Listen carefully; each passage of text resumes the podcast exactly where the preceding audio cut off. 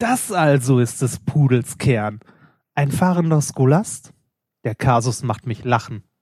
Ich salutiere den gelehrten Herrn. Ihr habt mich weidlich schwitzen machen. Wie nennst du dich? Die Frage scheint mir klein für einen, der das Wort so sehr verachtet, der, weit entfernt von allem Schein, nur in der Wesen Tiefe trachtet.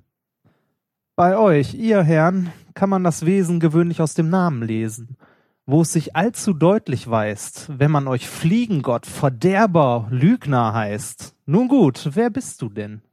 Ein Teil von jener Kraft, die stets das Böse will und stets das Gute schafft.